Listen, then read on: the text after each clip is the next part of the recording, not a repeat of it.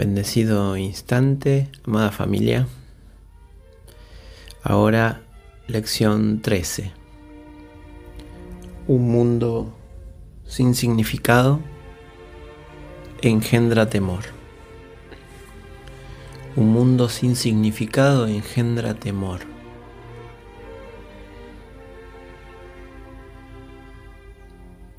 Esta, este apresuramiento que tiene este sistema de pensamiento llamado ego, este programa que tenemos instalado, pareciera que de arranque en nuestro ordenador y que nos envuelve en un sistema operativo fantasma. Es decir, todo nuestro recuerdo, todos nuestros archivos, todo nuestro tesoro está en el ordenador, pero no lo recordamos porque no tenemos acceso, porque estamos ante una atmósfera de aislamiento que hemos fabricado con la, por la sensación de no ser que produjo el instante de creencia en la separación.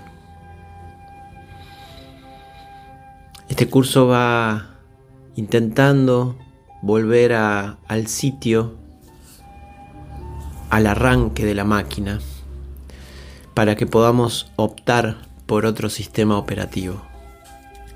Se ve perfecto en la analogía de un ordenador. Cuando ya estamos adentro, pareciera que nos cuesta un montón salir, porque todo lo que podemos hacer dentro de su ámbito forma parte de las herramientas que nos ha dado este sistema.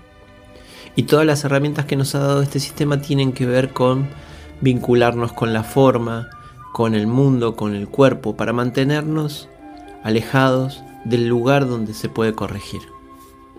Es decir, te permite hacer determinadas cosas para que pienses que no perdiste tu ordenador, pero las funciones están restringidas.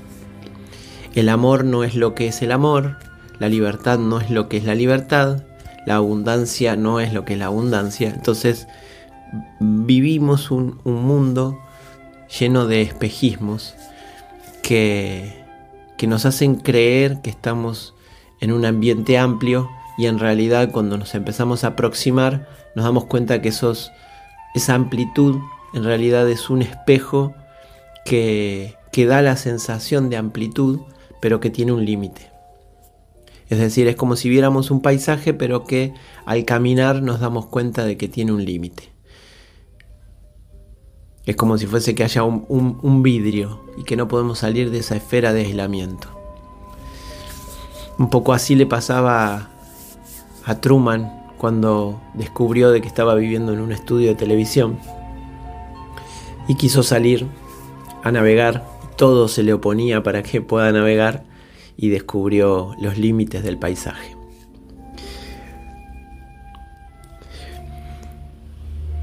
Un mundo sin significado engendra temor porque este sistema de pensamiento de separación intenta todo el tiempo significar. Porque lo que no significa retorna a la fuente que lo creó.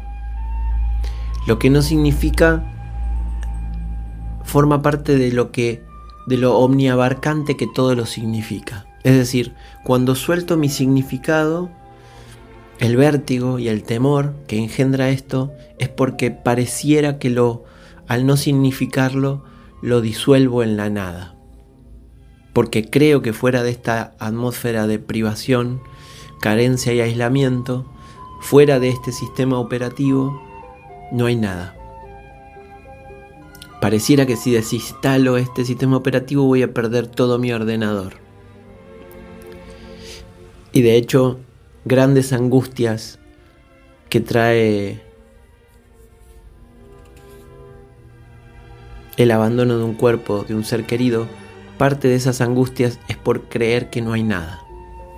Ese temor, que también puede manifestarse en el cuerpo, puede manifestarse en muchas, de muchas maneras, como una, un ataque de ansiedad o, determinados patrones, tienen que ver con que ante una ante una idea yo puedo esa idea observarla desde la privación o observarla desde la amplitud. Es decir, aquí hay una disputa, como dice la lección, de significados. El ego significa, interpreta para identificarse. Porque como hemos abandonado la identidad por creernos erróneos, por creernos pecadores, este sistema se instaló y a todo, a toda pérdida, le expresa una carencia. Y la carencia de identidad la reemplaza por un sustituto. Todo, todos los atributos y todos los aspectos que antes desarrollábamos en el sistema operativo amplio, ahora en este sistema operativo restringido, tiene todos sus sustitutos. Es decir, cuando nosotros antes podíamos hacer un, en nuestro ordenador, dibujar un paisaje eh, completo, tenemos una aplicación en este sistema operativo restringido que nos permite dibujar pero con menos colores, como para ser un poco más gráfico. Y esa restricción permite que cuando abandoné la identidad necesite un sustituto. No puedo estar sin identidad. Pero como retornar a la identidad nos retorna a todos los atributos y nos recuerda al Cristo que está íntimamente en conexión con la fuente, es una mm, amenaza. Si recordamos el Cristo, si somos el Cristo, si vemos el Cristo, el ego no tiene razón de ser.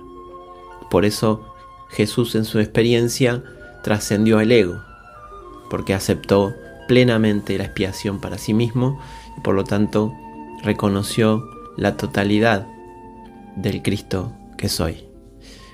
En este ejercicio nos proponemos a soltar, como nos hemos puesto en el ejercicio de los, las 10 primeras lecciones o hasta llegar aquí, hemos revisado los significados y nos hemos dado cuenta que en el significado que le doy a una persona, a una cosa, a un comportamiento, hay una identificación. El sustituto de la identidad es la identificación. Y la identificación siempre va a reforzar este sistema de pensamiento. Nunca nos va a dejar este sistema de pensamiento la puerta abierta para observar la totalidad del ordenador. Es decir, todo el tiempo nos va a restringir, nos va a generar una carencia para que podamos todo el tiempo necesitar reforzarla y atenderla. Este sistema de pensamiento deja de existir cuando se deja de atender. Por lo tanto, el déficit grande que tiene es que necesita permanentemente de la atención del Hijo de Dios, que es el que le está dando vida.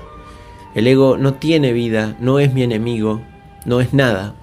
Simplemente es una atención que he desarrollado y se ha establecido un surco por el que es más fácil ir. Es decir, ya se ha establecido que en el inicio del ordenador entra este sistema. Y lo que el ejercicio y todos los ejercicios de soltar los significados me permiten es desidentificarme.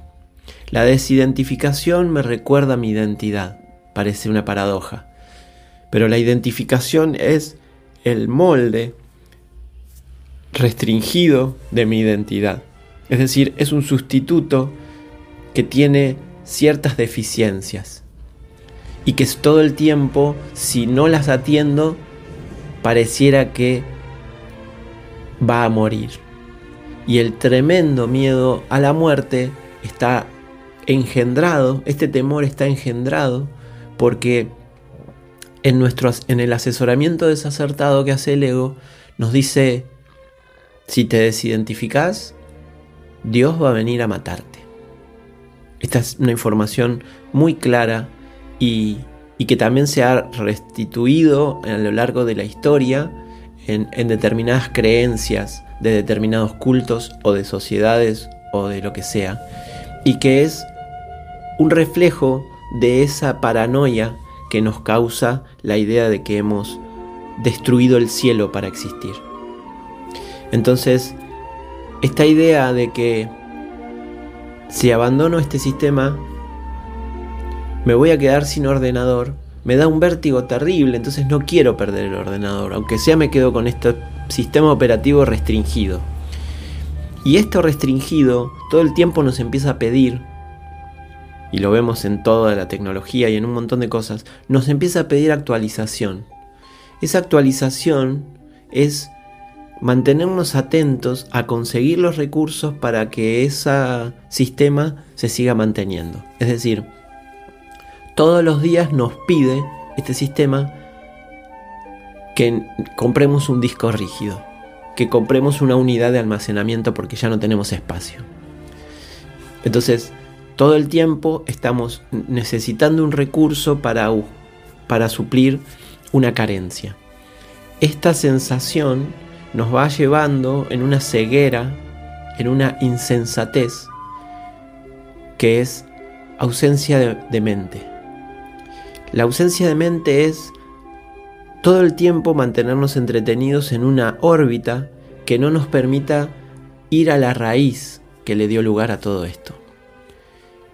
Este curso, estas lecciones, desafiando los significados, desafían la identificación, es decir, la identificación con el cuerpo, identificación con el mundo y la identificación con los comportamientos nos hacen tener todo bajo control dentro de una órbita.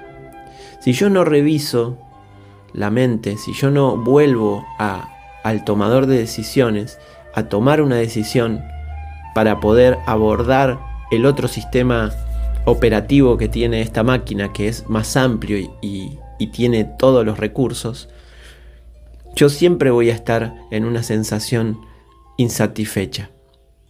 Porque nace de la insatisfacción. Es decir, nace de rechazar el instante. En el instante de eternidad se adentró una idea en el Hijo de Dios que podía crearse a sí mismo y crear las cosas a su manera. Y como todo el tiempo en la ilimitación, en la abundancia y en la libertad,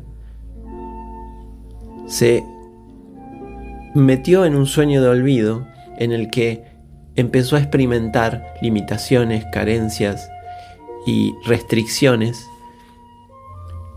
autoinfligidas, parte por creer que el abandono de esa fuente lo iba a a cortar, ¿no? Lo iba le iba a cortar los recursos.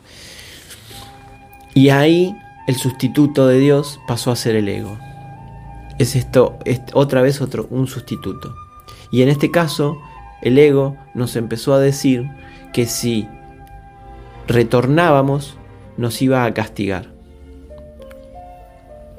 No, nadie nos puede castigar por algo que no hicimos, que nunca sucedió.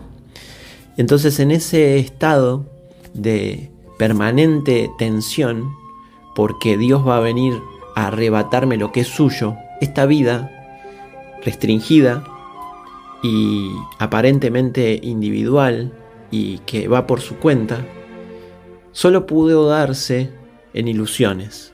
Pero para mi idea, solo pudo darse porque lo maté a Dios, porque corté la fuente, porque ahora ando por mi cuenta.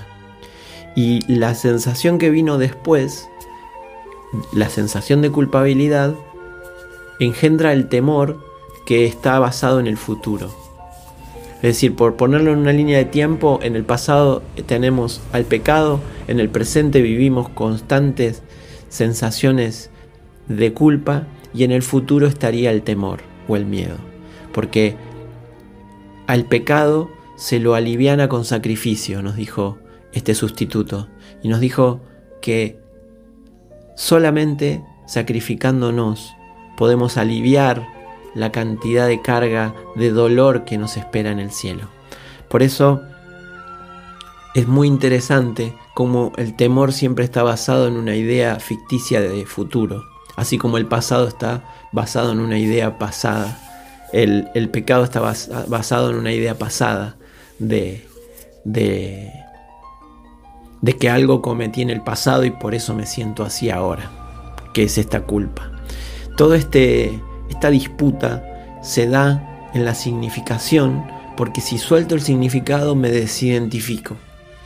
Y desidentificarme, que algo no tenga significado, eh, es terrorífico para el ego porque pareciera que no hay nada por fuera de él.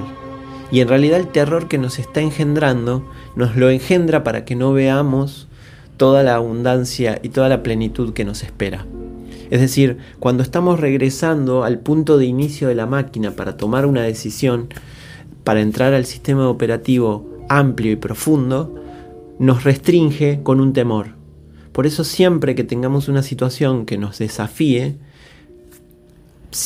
pongámonos a observarla, porque detrás de esa gran, parece eh, pesado muro o esa neblina espesa, es solamente una cortina que pareciera un celofán pareciera que toda esa cantidad de tormentas que pasó Truman para llegar a los límites del estudio eran para que no para que no llegue para que no descubra de que todo esto era un truco.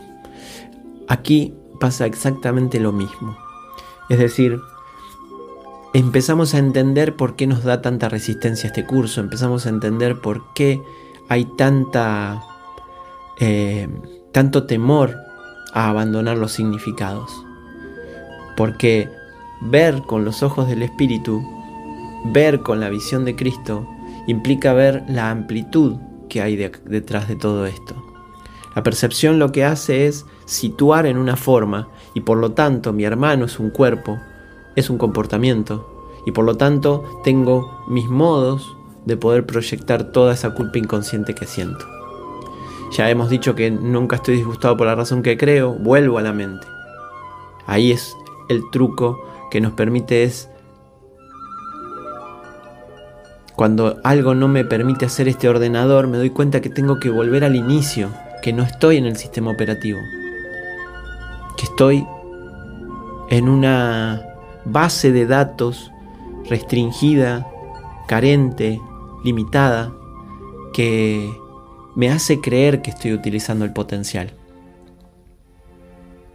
Y creer que tengo que corregir algo en ese sistema operativo me va a hacer hacerlo real. Es decir, la mente puede observar un suceso. Cuando le da un significado y le da temor o le da un significado que le da ira, tristeza o lo que sea, lo está haciendo real. Se identificó con sus ilusiones. Por eso el perdón viene a devolverle. Viene a soltar las ilusiones o viene a llevar las ilusiones a la verdad y ver qué es lo que queda. Y a medida que se van acercando a la verdad, ni siquiera queda nada porque es pura arena. Se nos va entre los dedos. Y en este sentido es que todo el entrenamiento nos enfoque en reconocer que, a la mente no le sucede nada si no lo elige.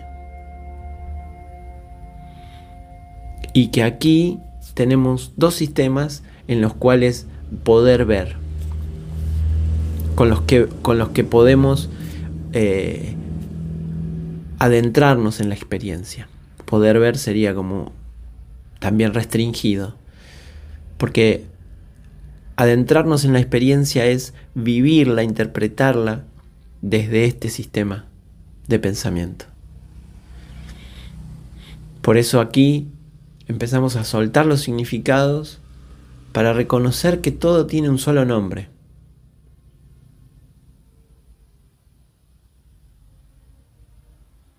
Todo lleva el mismo nombre y todo es lo mismo. Las jerarquías de ilusiones son un modo de operar de este sistema operativo que tiene las leyes del caos. que dice que para cada cosa hay una verdad. Entonces, vamos buscando la verdad en todo y no la encontramos en nada porque la estamos buscando fuera. Así que a practicar esta lección, como lo dice el libro, como lo dice nuestro maestro, estas palabras simplemente son un, un modo lúdico y divertido de poder vernos, de poder observar el mapa de dónde estamos y, y cómo salimos de toda esta fabricación. Porque no salimos solos. El comando que tenemos que poner para poder volver a la raíz es pedir ayuda. Nadie puede ser ayudado si no, si no lo pide. Nadie te, va nadie te va a sacar de esto. Por eso invocar al Espíritu Santo o a lo, a lo divino que, con lo que creas. El Espíritu Santo es el recuerdo que tenemos. El recuerdo de que este sistema operativo no es así. Este, este ordenador no estaba tan limitado. Y Jesús es la expresión de ese sistema operativo, porque es quien es la mente que aceptó todo, todo ese mensaje de punta a punta, desde el olvido a la presencia o al recuerdo. Por eso pedir ayuda es tomar la mano y que te indique por dónde se sale. En nuestro GPS. Para volver al punto de donde se ramificó todo esto y tomar otra decisión. Una decisión que nos ayuda a todos porque no está identificada. Todo lo que hacemos bajo la órbita del sistema de pensamiento del ego tiende a la identificación, que es un sustituto de nuestra identidad. Aquí vamos a la identidad y que nos hace bien a todos porque en ese recuerdo de ese estado estamos todos constituidos como uno solo. Gracias por esta posibilidad.